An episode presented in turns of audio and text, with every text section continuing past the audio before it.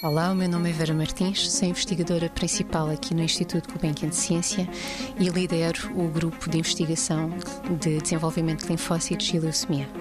A leucemia linfoblástica aguda é um tipo de leucemia que emerge de células precursoras de linfócitos. No caso do meu, do meu grupo, estamos um subtipo dessa doença que é de linfócitos T e é uma doença que afeta maioritariamente crianças.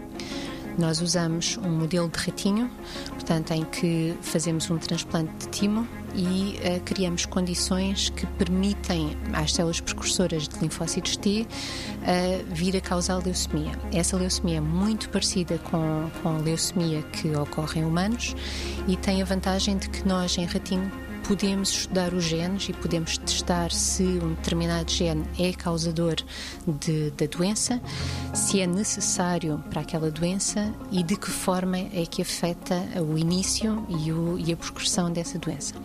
Mas queremos também ver se mesmo, os mesmos princípios que estamos no ratinho, queremos verificar se as células humanas respondem da mesma forma e se seguem os mesmos princípios que estamos no ratinho. Uh, e neste caso vamos usar um organismo humanizado, portanto um ratinho, que para todos os efeitos é um ratinho, mas que tem o seu sistema hematopoético, portanto todo o sistema sanguíneo é substituído por um sistema sanguíneo humano. Portanto, as células são humanas em, em origem, mas depois o, organismo é um ratinho. 90 Segundos de Ciência é uma produção conjunta Antena 1, ITQB e FCSH da Universidade Nova de Lisboa.